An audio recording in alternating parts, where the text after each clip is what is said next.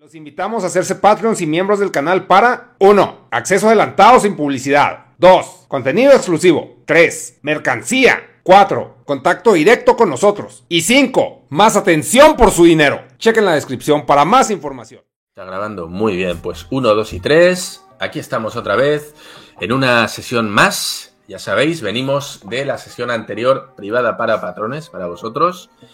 Y bueno, pues nos habíamos quedado hace unos pocos días en el tema de la. Eh, ¿Cómo es? Eh, el, tema multicultural, ¿no? Este, bueno, esta globalización y en cómo hay zonas que dentro de este mundo que cada vez es más globalizado, vamos a decir, lucha o se resiste a ciertos cambios. En este caso estamos hablando, y me parece súper interesante porque no nada más se da en México, que digamos se considera el, primer mundo como, como lo conocemos todos, y nos choca más que se den este tipo de cosas. Es que hablábamos en el vídeo anterior sobre em, bueno, matrimonios de chicas menores. En este caso hablamos de Guerrero, me parece que era.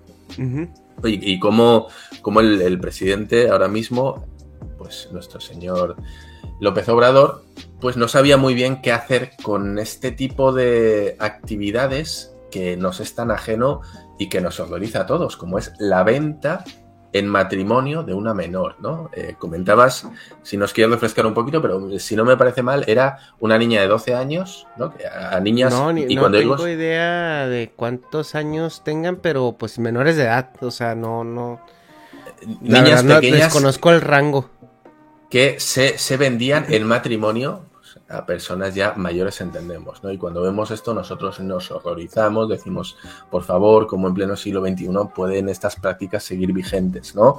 Pero bueno, en este caso hablamos de este excepcional caso en, Guerrero, ¿no? Es como, bueno, un pequeño remanente que todavía se da y que se excusaba en un tema de es son sus costumbres, ¿no? Es algo que se ha hecho siempre y bueno, pues ¿quiénes somos nosotros para decirles que sus costumbres están mal, ¿no? La típica frase son, son sus costumbres y hay que respetarlas, ¿no? Hasta qué punto, bueno, pues con, con la mentalidad de hoy eso resulta ético o moral y dónde debemos intervenir y dónde no. Este tipo de prácticas todos sabemos que se dan todavía entre, día de hoy. Entre 9 y 17, y entre 9 y 17. Madre, madre del amor hermoso, con 9 años, imagínate. Bueno, pues este tipo de, cosas se daban. No, espérate, no, no, no, espérame. Dice, más de 3.000 niñas y adolescentes guerrerenses entre 9 y 17 años parieron, tuvieron hijos. Mira, pues también el año hablaremos, pasado, de este, hablaremos de este tema. Dice, algunas de ellas dentro de matrimonios arreglados. Según cifras oficiales, güey. O sea, hay, hay. Hay. Hay cifras oficiales, o sea, eso ya te dice mucho, o sea, te dice que... Ha habido, un estudio y si ha habido un estudio es porque ha habido pues una preocupación por parte del sector de la población en que esto se mire con lupa, ¿no? Bueno, por donde íbamos, el, el, tema de que estas prácticas se sigan dando hoy en día en México nos sobresalta, nos resulta extraño, pero no tenemos que olvidar que en países como India, países como Bangladesh, eh, varios países africanos, esto es práctica habitual. Y muchos podemos decir, bueno, es que es el tercer mundo, ¿no? Mucha gente, ¿no? Es que ahí en países más pobres, bueno, pues efectivamente, es que tenemos que tener en cuenta que a día de hoy se sigue haciendo en esos países, pero no hace mucho se hacía también en países europeos, se hacía en España. Esto de, de arreglar matrimonios era bastante habitual. ¿Qué pasa? Que no está mal visto porque porque estos arreglos matrimoniales la mayoría de las veces se hacían en familias ricas y eso tiene un caché. Mi hija, que es eh, hija de un mercader muy rico, se casa con un varón para heredar, heredar títulos a cambio de la lana del padre, ¿no? Del negocio, o entre reyes, entre la nobleza. Eso se hacía, casarse Te, vendo prácticamente a mi hija o a tu primo o a no sé quién, hacemos un arreglo entre dos casas reales y lo que hacemos es crecer el, reinado, ¿no? El territorio de, bueno, pues de nuestro linaje. Con lo cual, no pensemos, es que son muy pobres y por eso lo hacen. No, no, no. Se hace en las familias más ricas, también se hace. Yo estoy seguro, y esto lo vemos también a día de hoy en el mundo del deporte. Los futbolistas se casan con las modelos es decir, al final no son arreglos de te pago tanto, pero estamos entendiendo que entre gente de, la alta clase se, hace, se juntan también en una especie de, bueno... Pues en Monterrey ya ves que hay un mame de que entre primos y entre primos y hay mucho garza y garza y, etcétera, etcétera. Pues es que muchos dicen que se casaban entre los mismos primos para que el dinero no saliera de la familia. Pues puede ser, puede ser. Al final, oye... Pero... Dharma, yo creo que aquí, eh, volviendo al tema de lo turbio, ¿no? Que es esta venta de niños eh, eh, respaldados en que es una costumbre indígena y, uniéndolo a, lo que platicábamos en el episodio anterior. O sea, yo creo que estas son, son prácticas que estamos todos de acuerdo que ya no deberían de existir, ¿verdad? Sin embargo, se están no, no permitiendo abiertamente, pero simplemente se les está haciendo la vista gorda. Porque creo que ahorita hay un movimiento muy tóxico eh, antiglobalización que, que, que, se llama indigenismo, ¿no? Que es esto de decir que los indígenas eh, saben lo que hacen porque están en contacto con la tierra, porque Pachamama les está hablando al oído, porque ellos son sabios y no están contaminados con los vicios del capitalismo. Y, y porque ah, también se ha vuelto, pues hasta cierto punto, pecado dado a la carga eh, que tiene la humanidad en contra de estas, este tipo de civilizaciones, ¿no? Que, que siempre al que, al que está más atrasado le va peor. Y ha habido un abuso sistemático de las mismas, eh, eh, exterminios, este, ocupaciones, conquistas, etcétera, etcétera. Y ahorita con la conciencia que tenemos que tú comentabas, pues como que sí somos un poco más prudentes al momento de interactuar con este tipo de civilizaciones, o al menos ya hay regulaciones em, eh, pues eh, globales en cómo debe ser una interacción con una civilización no contactada o la coexistencia con una civilización, bueno, no civilización, una coexistencia con una pues con, con, con personas que, que, tienen este todo este pedo cultural, ¿no? de, que puede denominarse un poquito más arcaico. Pero hasta dónde es correcto, o sea, permitir todo esto, o sea, porque estamos hablando de que en Guerrero, pues son, se, venden niñas en matrimonio, porque pues es una costumbre del pueblo, ¿verdad? Pero, ¿qué tal si, o sea, si, si llegamos a otro lado donde a lo mejor es normal que, que se canibalen o es normal que el jefe de la aldea desflore a todas las mujeres antes de, de, que, así como el reino, que antes de darlas en matrimonio, o sea, hasta, dónde debemos de entender lo que hay que respetarse y hasta dónde la civilidad tiene que alcanzarlos de una u otra manera. Eh, claro, en África tenemos el caso de las famosas ablaciones, ¿no? que es la extirpación del clítoris femenino, que es una auténtica salvajada, y lo que tú decías del rey que podía. No, y eh, más porque esa extirpación del clítoris no es, no es por un ritual eh, religioso como la circuncisión, güey. O sea, es para evitar que las mujeres tengan placer, güey. O sea, es con ese motivo. Eh, sí, es. Es brutal. Y lo que decías tú, lo de los reyes aquí, pues es lo que se llama el derecho de pernada, ¿no? Que la primera noche de una mujer casada tenía el noble de turno, ¿no? el señorito de las tierras de turno, a, agenciarse, a beneficiarse de la mujer, ¿no? La primera noche estuvo allá. Qué, bonito, ¿no? Daban ganas de, casarse para que viniera el, señorito de turno, ¿no? El mi rey de turno y diga, ah, no, pues qué, qué rico, esta noche pruebo carne nueva, ¿no? Algo así debían pensar. Eh, con lo cual, para que veáis que este tipo de, cosas eh, absurdas no solo se hacen en ¿no? países ahí perdidas de la mano de Dios. No, no, aquí también se hacía y hasta hace no tanto, vamos a decir. Sí, pues el, hay una, no sé qué tan...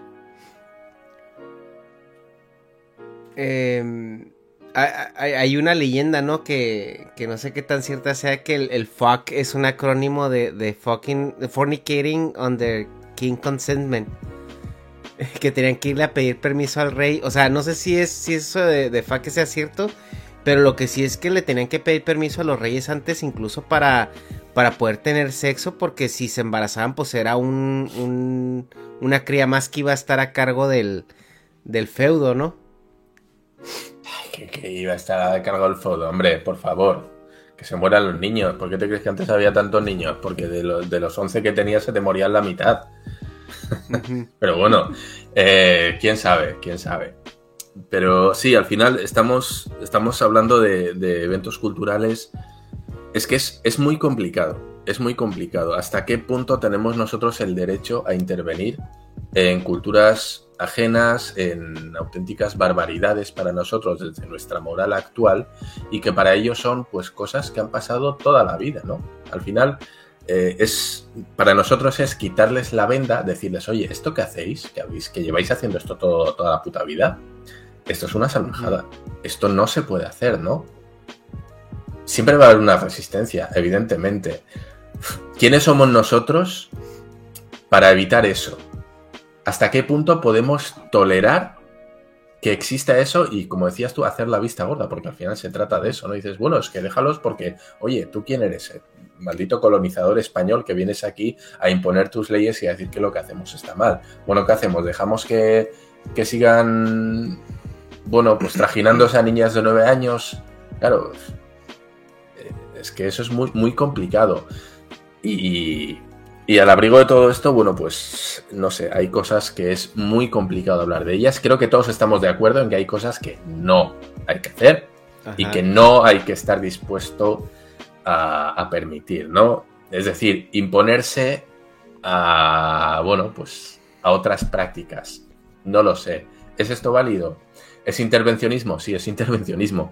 Es un poco y sabéis que me gustan los documentales, es un poco lo pues que... ¿Hasta qué punto es, es, intervencionismo si también, o sea, si ya tú pues tu, cultura o tu grupito indígena pertenece a, un país ya establecido, ¿no? Que también ellos están beneficiando de, los beneficios que esto claro, Esa, esa es otra, que si tú estás por ejemplo, las tribus, dentro de un... Las, tribus no contactadas de África que hacen cosas peores, pues esos güeyes viven de, comer ramas, pero... Pero pues, o sea, ya, eh, ya cuando estás hablando de que, güey, o sea, si quieres los beneficios del sistema, pero no la obligación. O sea, si quieres que te den este, apoyos económicos, que te den servicios públicos y todo, pero a la hora de que te quieren quitar tu venta, tu, tu bazar, ¿no? De menores de edad, dices, no, es que esto es mi, esto es mi costumbre y mi cultura, pues, no sé. Sí, sí, no, ahí estamos, ahí estamos de acuerdo, ¿no? Y este, este tipo de cosas, em, de disyuntivas, lo, se lo escuchaba, bueno, sobre todo mucha gente que, que rueda documentales y les hacen entrevistas, ¿no? Y que comentan que una de las cosas más duras es aprender a no intervenir cuando están grabando.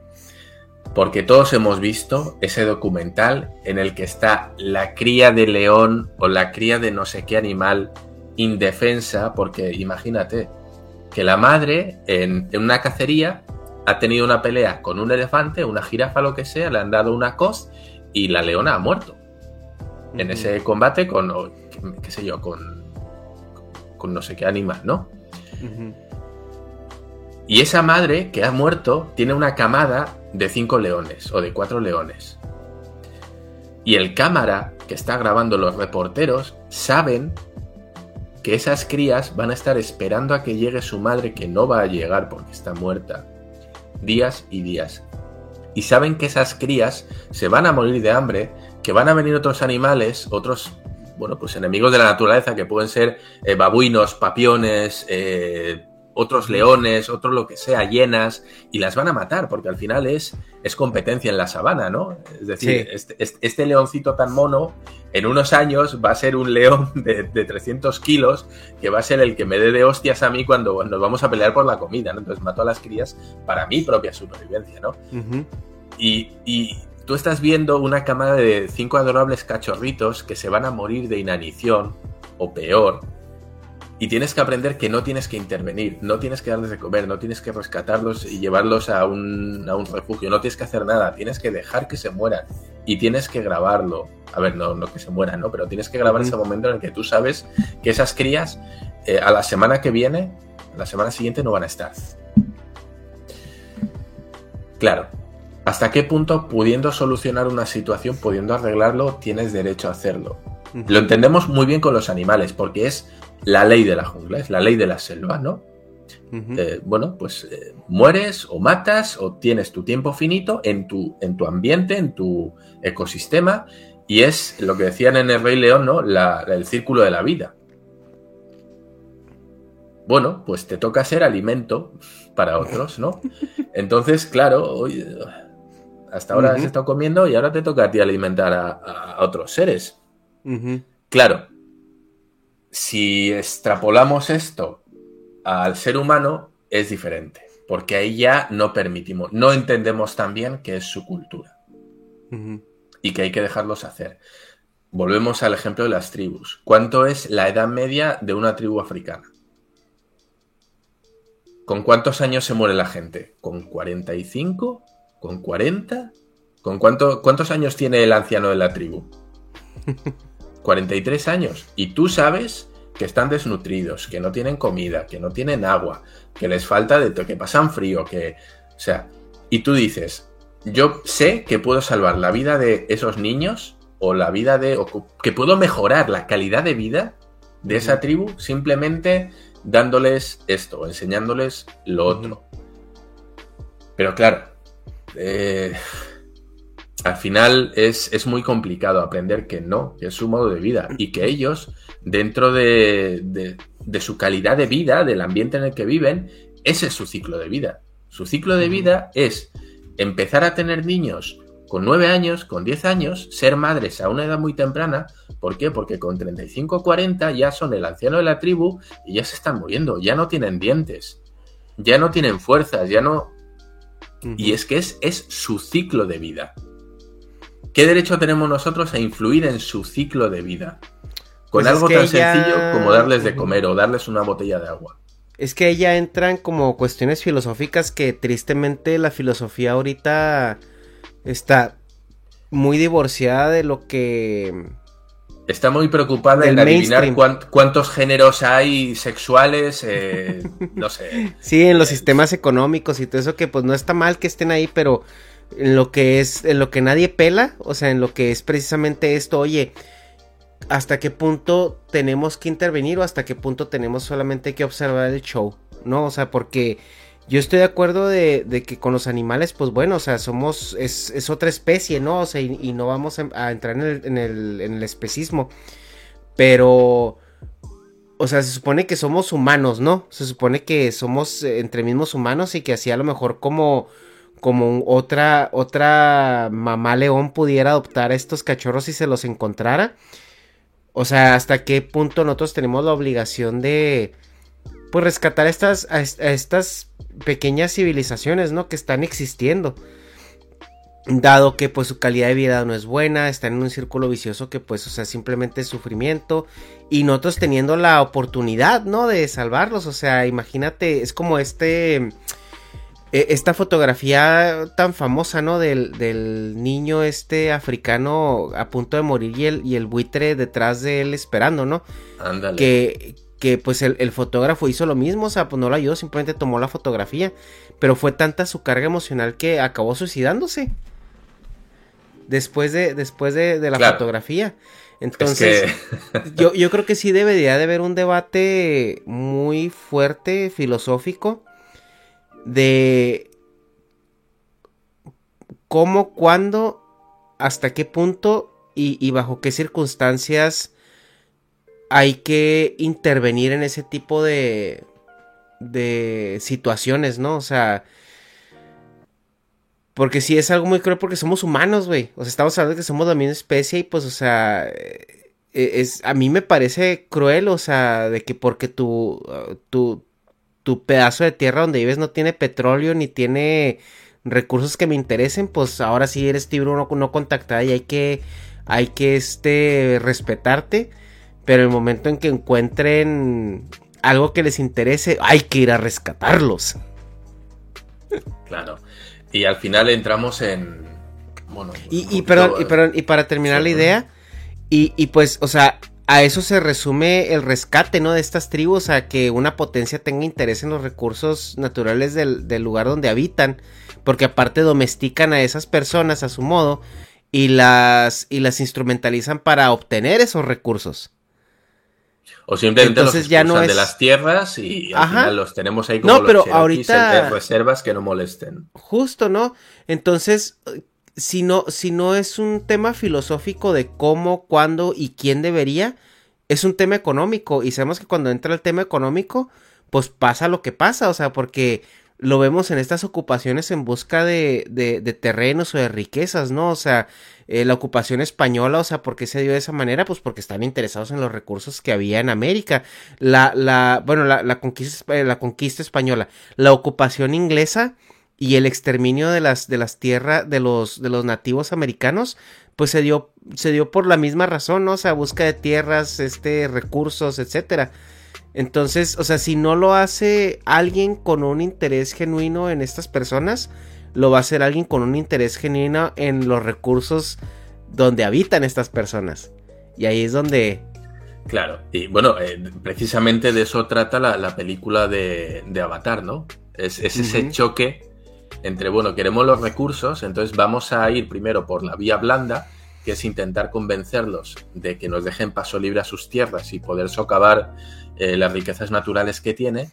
Y si no, tenemos el plan B, que es ir con las demoledoras, con las máquinas, con las desbrozadoras y, cogerlo por la fuerza, ¿no? Y bueno, pues es que así es, así es. Y tenemos que tener en cuenta que hoy en día sigue pasando esto y que aunque cada vez menos haya un reducto inhóspito en el Amazonas, en África, en, no sé, Australia, ¿no? Ese gran desierto que tienen, esos páramos, va a llegar el momento. Va a llegar el momento en el cual, eh, bueno, pues por pura inercia del sistema que tenemos actualmente, eh, se va a acabar eh, por entrar en la casa de todos y cada uno de, esos, de esos grupos. Entonces, bueno, como dices tú, es un tema muy filosófico, ¿no? Cómo se debe hacer cuando tenemos derecho incluso, ¿no? A conquistar o a entrar en su hábitat y cambiar su modo de vida para siempre. No se puede hacer, claro porque todos, todos entendemos que si hablamos, en nuestro caso, de la conquista de América, a que nadie está de acuerdo. O sea, que todos entienden que fue algo muy malo y que fue horroroso y que ojalá no hubieran ido los españoles.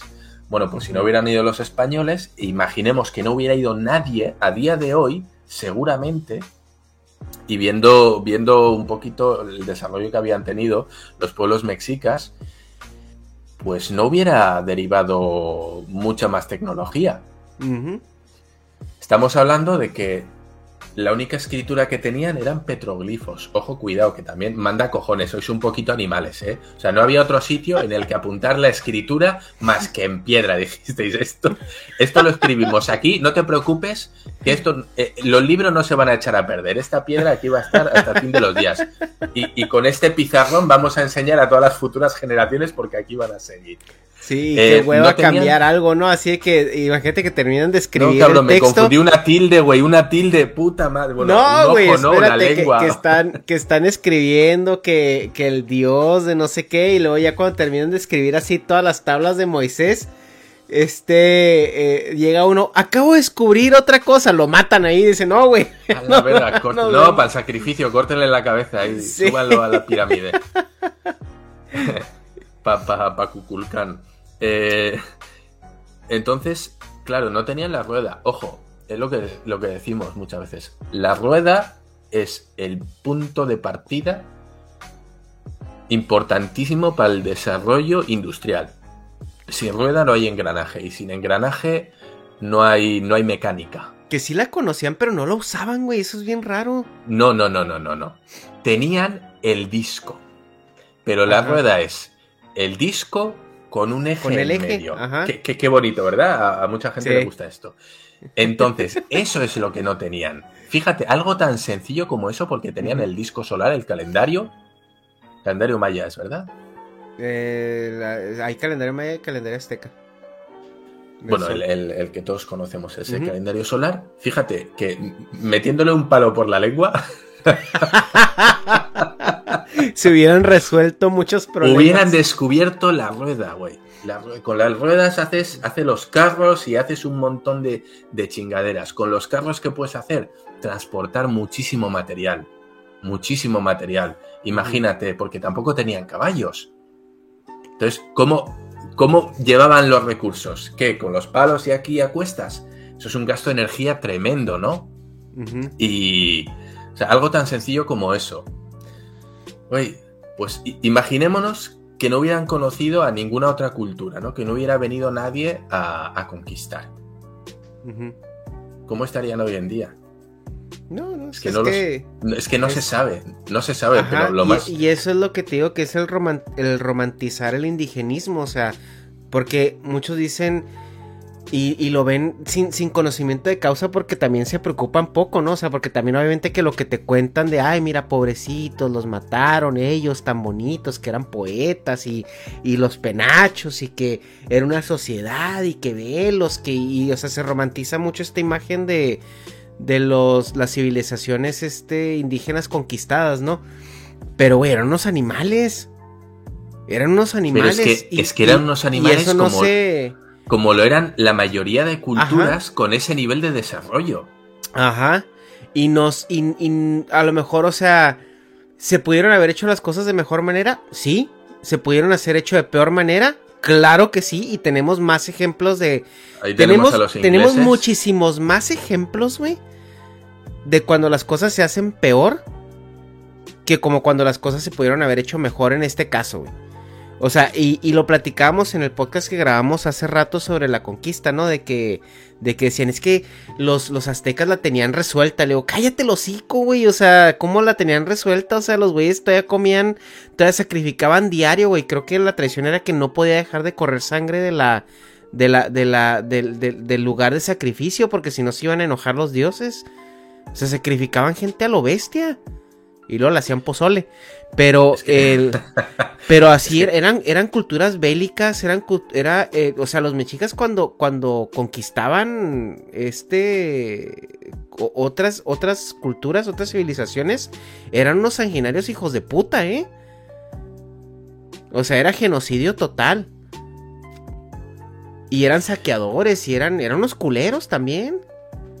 Sí, bueno, es que al final sí, es cierto, hay culturas más pacíficas, culturas menos pacíficas, pero prácticamente cualquier civilización con atisbos tribales, podemos decirlo, eh, es que son culturas que se mueven en eh, casi en la supervivencia, ¿no? Es decir, cuando te encuentras con la tribu enemiga, la única manera que entiendes es eh, o tú o yo, y en muy raras ocasiones llegan a vamos a comerciar y vamos a llevarnos bien, ¿no? Que, a ver, evidentemente las culturas mesoamericanas llegaron, eh, sobrepasaron eso, puesto que hicieron ciudades, hicieron o las ciudades-estado, pero, pero sí es verdad, bueno, pues al final vamos a decir que estaban estancados en, en, un nivel tecnológico que no permitía el progreso más allá del cenit al que habían llegado, porque cuando llegaron los españoles, la cultura azteca estaba, pues ya, había llegado a su, a su culmen tecnológico, ya está. O sea, ya hemos llegado aquí y a partir de aquí ya no somos capaces de mejorar nuestras tecnologías a un salto exponencial, ¿no? Que sería, como decimos, cosas como las ruedas. Seguramente hubiera cambiado, cambiado el, tema. Que por cierto, gracias a la rueda, que los, eh, los egipcios consiguieron pues todo ese, ese vasto imperio que tuvieron, ¿no? Creo que se lo, se lo copiaron, no, me acuerdo si eran los sumerios o alguno de estos, les copiaron la tecnología de los carros y gracias a eso tuvieron el imperio que tuvieron. Em, pero, pero sí, sí, al final, bueno, pues tienen esas, esas costumbres. Imagínate que a día de hoy descubriera el mundo, descubriera a los aztecas, que hasta ese, hasta ese punto se habían mantenido, eh, bueno, fuera del contacto de, Occidente, ¿no? Güey, imagínate que llegamos a día de hoy nosotros, que descubrimos una nueva tribu en el Amazonas, una nueva civilización, en el que sacrifican como lo hacían los aztecas. Imagínate que llega un equipo de, de la BBC, de National Geographic. Güey, hemos descubierto una civilización que decapita día sí día también a la gente en unas pirámides enormes que tienen ahí en mitad de la jungla. Oye, ¿qué pedo? ¿Qué hacemos con esos? ¿Que vamos a ofrecerles camisetas de, Nike y gorras de Coca-Cola? Oye, que ojo, que esas civilizaciones que, les llegan esas playeras de, de Nike, ellos, ellos tienen, ellos piensan que que los Bills han ganado cuatro Super Bowls. ¿Y eso? Es que aquí en Estados Unidos la maquinaria de mercadotecnia se mueve eh, por ejemplo, los juegos importantes, ¿no? Todos los campeonatos estos del Super Bowl y todo esto. Tú tienes mercancía impresa de los dos, por el, por el caso de que gane cualquiera de los dos. Para el día Ah. siguiente tú tener en tu Ya tienda... tenerlo. Ajá, listo para, para comprarlo con el parche nuevo, con el Champions y esto y esto y aquello, ¿no? Y, pero ¿qué pasa cuando, pues con el que pierde, ¿no? Pues toda esa mercancía se manda a África, sobre todo para, donaciones. Entonces, todos ellos tienen, tienen playeras con el de campeón del equipo que perdió. Entonces decimos que viven en un, en un universo alterno porque ellos piensan, los Bills es un equipo de fútbol americano que llegó cuatro veces seguidas al Super Bowl en los noventas y las perdió. Entonces Ah, ellos han de pensar que los Bills son, son los jefes, ¿no? Así que, el- que los Patriotas nunca han ganado nada, güey. O sea... Entonces, bueno, para, para cerrar un poquito este vídeo, vamos a. Quiero hacer una última reflexión que tiene que ver con, con el tema ya biológico, no cultural. Y es que lo que decías tú, eh, el asunto de que, bueno, pues esos números, ¿no? De, de no sé cuántos mil niñas entre 9 y 17 años habían, habían parido, ¿no? Habían tenido descendencia. Es que tenemos que tener en cuenta que nosotros, por mucho que insistamos, que queramos ponerle barreras, que al final son barreras inventadas de la mayoría de edad, porque nosotros hemos dicho que aquí con 18 ya eres mayor de edad, en Japón es con 21, en Estados Unidos es con 20, 21 también, ¿no? Algo así. 21. Eh, sí sé, eh, bueno, eso si quieres podemos dejarlo para otro video, la mayoría de edad, de dónde viene, pero, pero sí, sí Bueno, es correcto. simplemente pa- para cerrar eh, el tema biológico. Es que la naturaleza ya te está diciendo a partir de qué edad una mujer ya es mujer y no es niña. Nosotros podemos insistir, podemos entrar cabezonería, ¿no? Que, que es que hasta los 18 nada, que no sé qué. Güey, en cuanto una mujer tiene la menstruación, la naturaleza le está diciendo, tú ya no eres una niña. Entonces, por eso nos parece tan aberrante que una niña tan pequeña tenga críos, tenga descendencia. Porque nosotros tenemos el tope, pero si todavía no tiene 18, ¿no? Todavía es una niña, pero es una niña en, en- en la franja que nosotros hemos decidido que la mayoría de edad es en 18, 21, lo que sea. Pero tenemos que entender que en otras partes del mundo en el que no tienen esto del DNI, el, el documento nacional de identidad, que marca que hasta los 18 eres menor, eso no existe. Y que en esas tribus las niñas son mujeres y paren Desde el momento en el que la naturaleza le dice, güey, ya está. En México tenéis una cosa que es eh, lo de los 15 años, ¿no? Que al final no deja de ser una presentación en sociedad de tu hija como mujer. Sí, no, y justo, mira, sí hay, sí hay ciertos riesgos fisiológicos de que una niña tan pequeña se embarace, o sea, eh, Claro, claro. también, obviamente también eso ha influido mucho en que, como ahorita vivimos más, o sea, la infancia es, es más larga, eh, o sea, sí como que nos tomamos un poquito más de tiempo en, en, en desarrollarnos, ¿no? Porque ahorita tenemos esa comodidad y esa facilidad y a la larga es bueno, o sea, de hecho eh, lo que lo que muchos expertos dicen que nosotros eh, lo que lo que le ayuda al ser humano a tener la posición en la que tenemos ahorita en, en la naturaleza es una infancia larga es lo que es lo que ayuda porque nos o sea ayuda con todo este proceso cognitivo con el desarrollo también eh, físico que tenemos etcétera etcétera pero pues sí o sea estamos de acuerdo que antes en tribus neandertales donde vivían 25 años, o sea, a los, a los 8 o 9 ya tenías que estar pariendo, o sea, para poder tener, tener críos. Y pues sí cargamos, eh, eh, Gabo, Gabo León, Gabo Tuitero nos explicaba que si nos adaptamos como seres humanos, si nos adaptamos rápido, ¿no?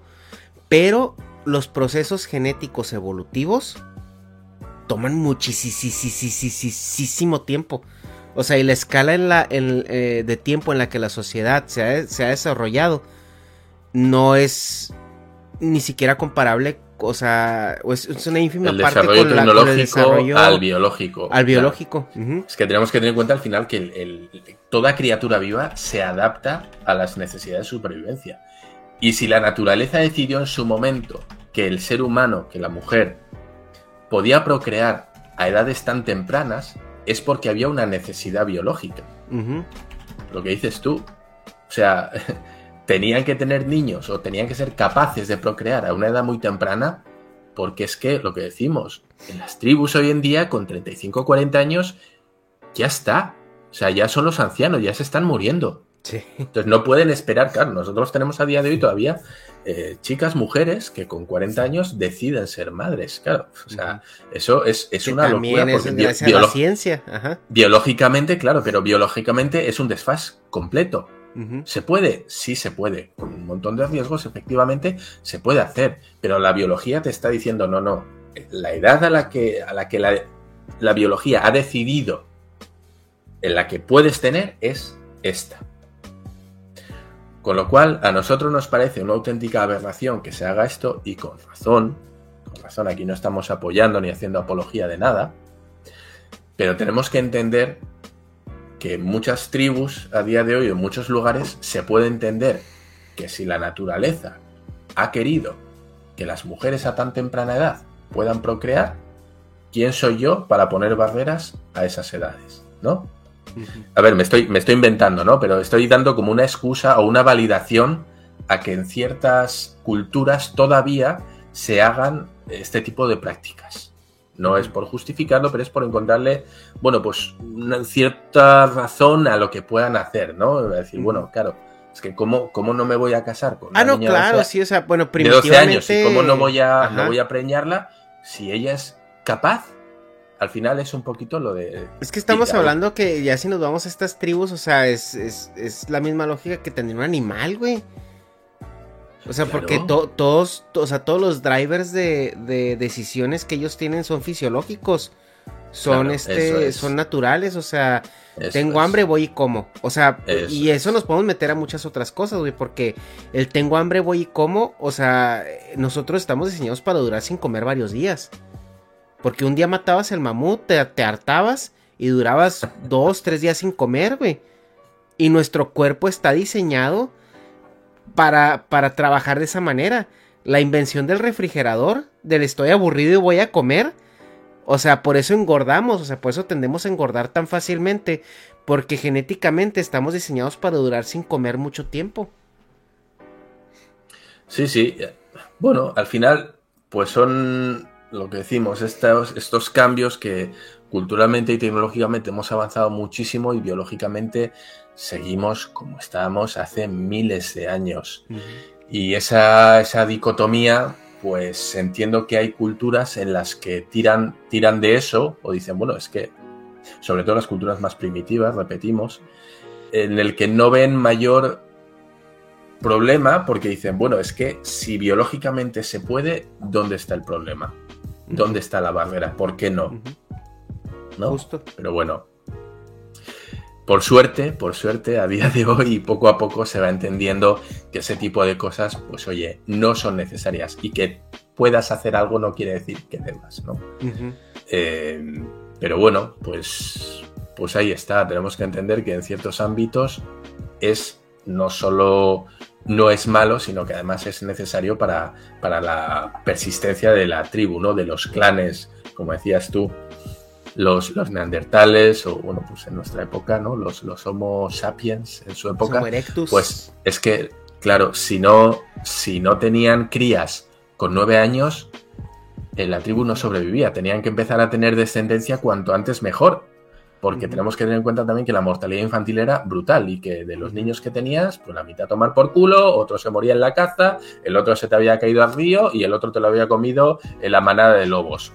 Con lo cual, no sé con cuántos te quedabas, pero si no empezabas a tener niños en cuanto pudieras, tu clan no sobrevivía a muchas generaciones entendemos que es una herramienta de la biología para que la especie persista. A día de hoy, por suerte, podemos prescindir de esa necesidad biológica y tenemos la opción de, elegir. Y de ahí un tema bien interesante también, Arma, porque esa misma selección biológica hace que sea más factible, o sea, porque al momento de la fecundación hay 75% de posibilidad de que, de que nazca mujer y, perdón, eh, hay un 60% de posibilidad de que nazca mujer y un 30% de posibilidad de que nazca hombre. Porque acuérdense que los cromosomas es XX para mujer o XY para hombre. Y la mujer siempre pone el X. y, eso, eso da este, pues da pie a que, a que eh, estadísticamente casi siempre ha habido más mujeres que hombres en la población, porque una gestación de una mujer, o sea, de un, de un crío, requiere nueve meses, pero el hombre puede preñar a diez mujeres al mismo tiempo. De una sentada, ¿no? Como quien dice.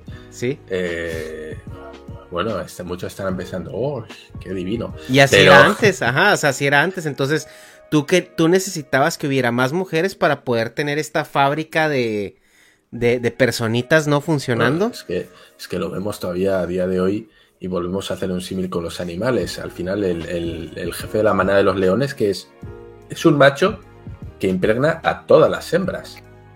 Ahí no, no, hay nada más que uno. Es el gallo, el único gallo que hay en el gallinero. Pero, pues sí, y recordemos también que cuando un embrión es fecundado, siempre, siempre, siempre empieza como embrión femenino. Siempre empieza como XX, empieza como, es decir, la base, el, molde es de mujer.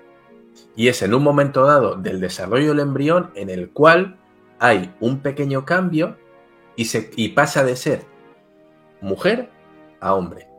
Pero de base todos los embriones son femeninos. Por eso los hombres tenemos pezones. Entre otras cosas, sí. bueno, Dharma, pues yo creo que aquí la dejamos porque tenemos ya ahorita en, un momento la reunión con los patrones. Hecho, hecho. Pues nada, eh, hasta aquí el vídeo entonces. Ya sabes, esto siempre, siempre cortándonos el speech tan interesante. Ya te vale. Pero podemos seguirle después. y no te preocupes, nos queda uno pendiente que al ratito le damos. Chicos, muchas gracias por apoyar el proyecto y nos vemos en el siguiente vídeo.